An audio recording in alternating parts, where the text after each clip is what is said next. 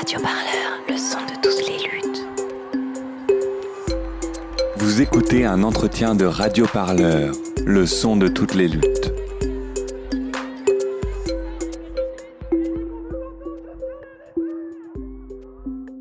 Le bracelet électronique, on doit rentrer chez soi à 20h, sinon le bracelet sonne. Et le jour où on m'enlevait le bracelet, bah, figurez-vous que c'était le jour où on passait du confinement à 20h. En fait, ça changeait rien, c'était euh, un petit clin d'œil quoi du, du destin. Quoi, je me retrouve encore enfermé euh, pendant une nouvelle année, ouais. Vous écoutez Hassan Ben Ali, alias Lahas, qui nous raconte les prémices de ses brèves de prison, prochainement publiées aux éditions Lapigne. Cet entretien est à retrouver sur radioparleur.net.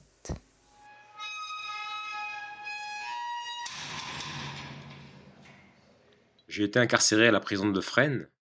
On reste enfermé dans 9 mètres carrés, plus de 22 heures par jour. Donc je lisais beaucoup quand j'étais petit, beaucoup de BD, beaucoup de... Et j'avais cette idée en tête, en fait, euh, ça me trottait dans la tête depuis plusieurs années, de faire comme ça un strip de trois cases. Et en fait, là, de me retrouver voilà, enfermé entre quatre murs, d'avoir rien d'autre à faire, ça m'a forcé un petit peu voilà, à dessiner, ça m'a forcé un petit peu à me mettre, à me mettre sur table, à me poser et à, et à prendre un stylo. En plus, c'est ce qui est le plus simple. J'ai commencé à faire des croquis, un petit dessin, un petit personnage que je- qui était mon avatar. Quotidiennement, je, je faisais euh, trois cases. Donc voilà, ça pouvait être euh, une anecdote ou euh, histoire que j'ai entendue euh, en promenade ou, ou même à la télé. Des fois, je m'inspirais de, la- de télé. Pour moi, c'était juste pour m'exprimer, pour sortir ce que j'avais sur le cœur. Vous décrivez des, des conditions assez difficiles. Comment on tient le coup tout ce temps en prison? Bah, c'est l'humour. hein. L'humour, c'est salvateur. hein. Parce qu'il faut rester mentalement très fort en prison pour pas sombrer. J'ai essayé d'être le plus sincère possible par rapport à tout ce que je ressens. En fait, on a le temps vraiment de penser en prison. On a le temps vraiment de cogiter, de penser, de réfléchir sur, son, sur sa vie, sur les erreurs qu'on a faites, sur ce qu'on a bien fait. Avant d'avoir mon pétage de cap, j'étais mon propre maton. Je vivais seul et je vivais comme un reclus, comme un prisonnier en fait. Parce que je me, je me, m'enfermais dans, mon propre, dans mes propres pensées, je, je broyais du noir, je tournais en rond. Bref de prison, en deux mots, c'est quoi? Des fois, on se sent enfermé dans une relation, on se sent enfermé dans un travail, on se sent enfermé, en fait, tout, on, on sent cet état d'esprit de prisonnier, on peut le sentir dans plein de situations différentes. Puis c'est un peu une allégorie, ouais, sur la vie aussi, on met souvent dans des cases. On se définit par rapport au métier qu'on fait, on se définit par rapport à, par rapport à une activité, et euh, ouais, je trouve que c'était, c'est ça un peu que j'ai essayé d'exprimer, quoi. C'est le vécu en prison, c'est la- l'atmosphère de la prison, de raconter un peu ce, milieu clos, parce que voilà, c'est, un peu un milieu tabou, quoi. On n'en parle pas trop. Il n'y a pas trop de gens qui en parlent. Mais tant qu'on l'a pas vécu, on peut pas savoir, on peut pas se rendre compte de ce que c'est en fait.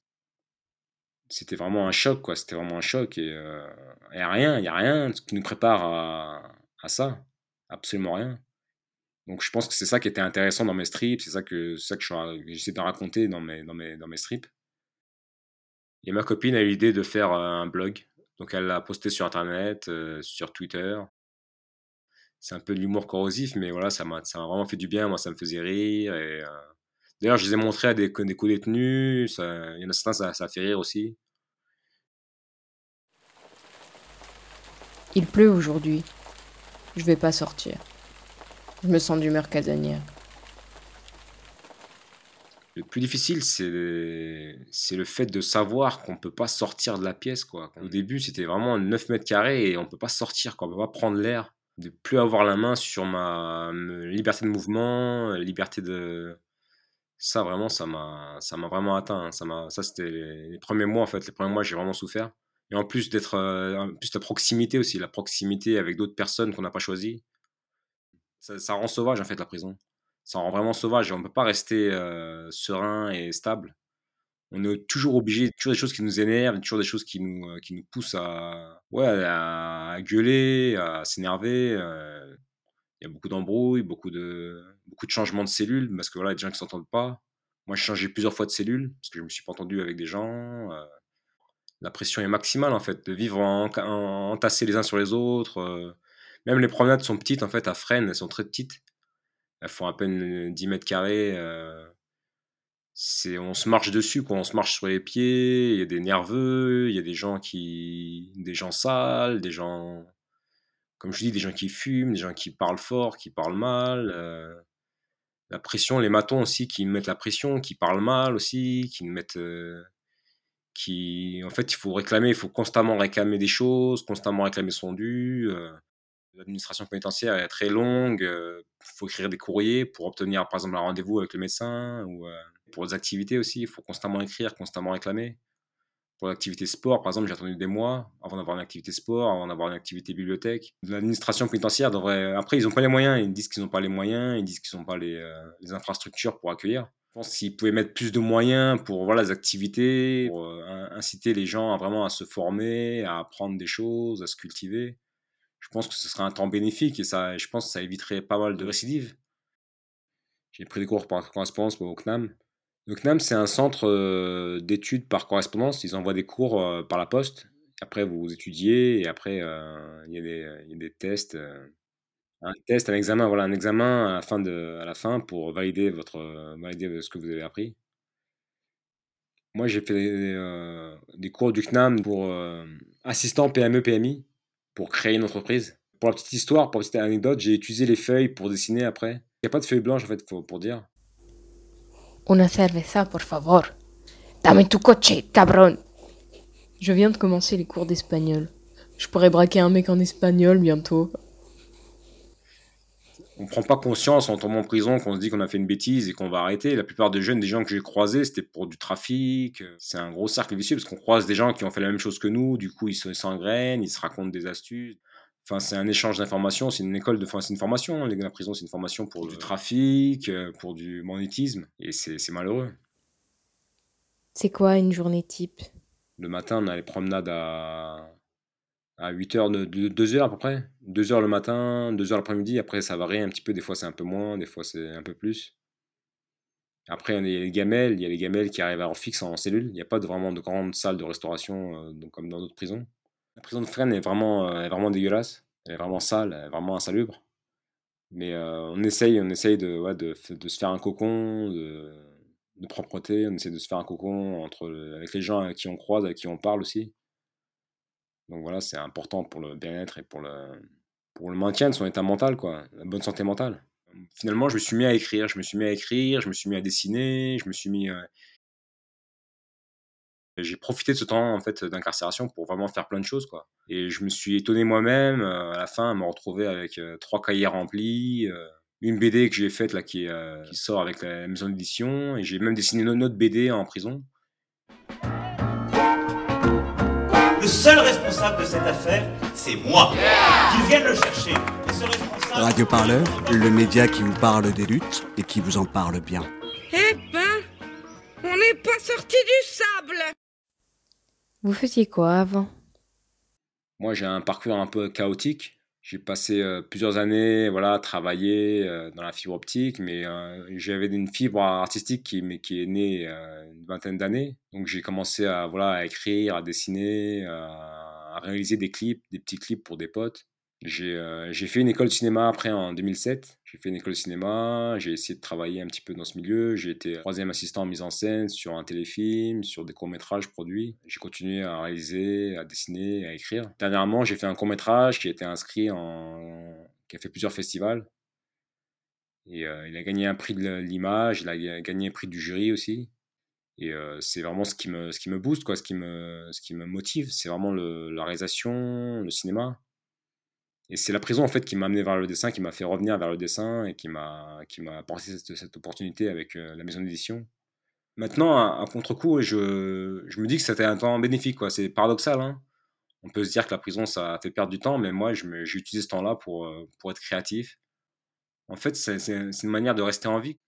Mais le fait d'être en cellule à plusieurs, voilà, c'est plus compliqué pour, euh, pour travailler sur pour travailler des cours ou pour travailler sur les projets artistiques. Donc moi, je me trouvais des horaires la nuit. Je travaillais souvent la nuit. Dès que tout était éteint, euh, je, me, plaçais sur mon bureau, sur la table. On pouvait avoir des petites lampes torches, enfin des petites lampes qu'on fixait sur la table. Et moi, je me calais souvent le soir, voilà, euh, après, après le film ou après le... Je me calais et puis je, me, je commençais à étudier ou à travailler, à écrire, à dessiner.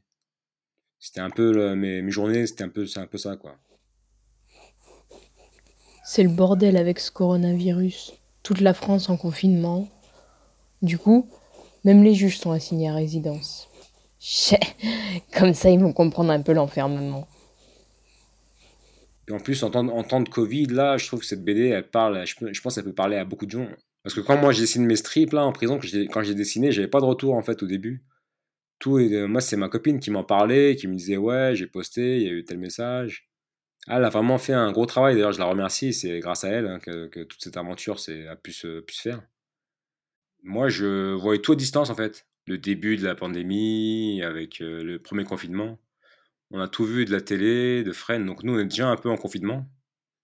Donc je l'ai pas trop ressenti. Après, on voyait euh, quelques matons avec des masques, on entendait parler, on entendait que... Euh, on avait des notes qui nous parvenaient, qui nous disaient, bon voilà, à cause de la pandémie, ils arrêtent les, ils arrêtent les parloirs. Euh. on s'est retrouvé juste avec la promenade. Donc c'était un retour, un retour, un retour en arrière, quoi. C'était, c'était comme le début de ma détention. C'était vraiment très dur à vivre. On se sent un peu coupé du monde, ouais. On est vraiment mis à l'écart, on est vraiment isolé. Donc ils n'avaient pas de masque pour les détenus, on n'avait rien du tout pour nous, même pas de gel hydroalcoolique, juste pour les surveillants. Il n'y avait pas vraiment de distance réglementaire respectée en prison, même en promenade, il n'y avait pas du tout de distanciation sociale, ça n'existe pas du tout. Même à la prison de Fresnes, il y a eu des cas. Il y a une infirmière qui a été touchée, euh, il y a un détenu qui est mort aussi, je pense, à Fresnes, une personne âgée de 70 ans à peu près. Comme je dis, on se marche dessus, on est vraiment nombreux, on était vraiment nombreux. Après, heureusement, ils ont commencé à vider les prisons. Donc j'ai vraiment eu de la chance vers la fin de ma détention d'avoir une cellule tout seul. Euh, c'est ce qui m'a permis d'être plus créatif et d'être plus euh, productif. Mais après, quand je suis sorti, c'était vraiment un choc de voir les gens avec les masques partout, du gel hydroalcoolique partout. Euh, c'était comme un film de science-fiction en fait. C'était exactement pareil. Ça m'a fait vraiment le même choc. J'ai dû porter le masque. J'ai fait. même je suis tombé malade d'ailleurs. C'est pour ma petite anecdote. Donc en fait, ouais, là j'ai vraiment eu peur. Hein. Je, me suis dit, j'ai réussi à survivre à la prison. Et puis finalement, c'est le Covid qui va m'atteindre. Et euh, heureusement, c'était une origine. On a trouvé un nouveau jeu avec mon co. On se met des patates à tour de rôle. Après, on compte des graineries pendant une heure, puis on écoute de la musique classique. Bon voilà quoi, on s'occupe comme de colloques normaux quoi. Il y a des choses positives. Moi j'ai rencontré un co-détenu avec qui je me suis bien entendu, on était deux en cellule. Justement c'est avec lui que j'ai passé aussi le nouvel an on rigolait, quand on gueulait aux fenêtres, quand on, se racontait des histoires. Ça, c'était c'est des choses positives, quand heureusement. Heureusement que la prison, c'est pas que du H24, euh, que de la sinistrose et du, euh, qui nous font du mal. Et heureusement, il y a des moments où euh, on s'amuse, on rigole, même en promenade, on s'amusait avec des mecs en promenade, on s'amusait à trouver des histoires drôles, on essayait de se faire rire. Et moi, j'essaie de chercher à chaque fois des histoires drôles, des blagues, euh, aussi trouver des blagues pour nous faire rire. D'ailleurs, il y a plusieurs blagues que j'ai réutilisées dans les brèves. Et c'était amusant, quoi. C'était sympa, quoi. Sympa le passage du Nouvel An à Fresnes. Ça gueule, ça crie, ça brûle des draps aux fenêtres, ça met des coups de pied aux portes. Le bordel, quoi. Aucun juge pourra enlever à l'homme l'envie de faire la fête. Et des moments où les détenus se, lâchent et là, le 31, euh, on s'est lâché. Toute la prison, ça tambourinait, ça frappait aux portes, ça prend, parce qu'on prend des chaises aussi, on prend les chaises pour taper aux portes, ça résonne plus en fait dans les coursives. Ça tapait aux portes, ça tapait aux barreaux des fenêtres avec des casseroles, ça criait, ça gueulait. Pendant presque deux heures, ça a gueulé, ça a crié, ça. En fait, on c'est comme un relâchement quoi, de la pression, ça sortait la pression qu'on accumule. C'est vraiment très dur et du coup, il faut garder cette motivation, garder cette, euh, cette.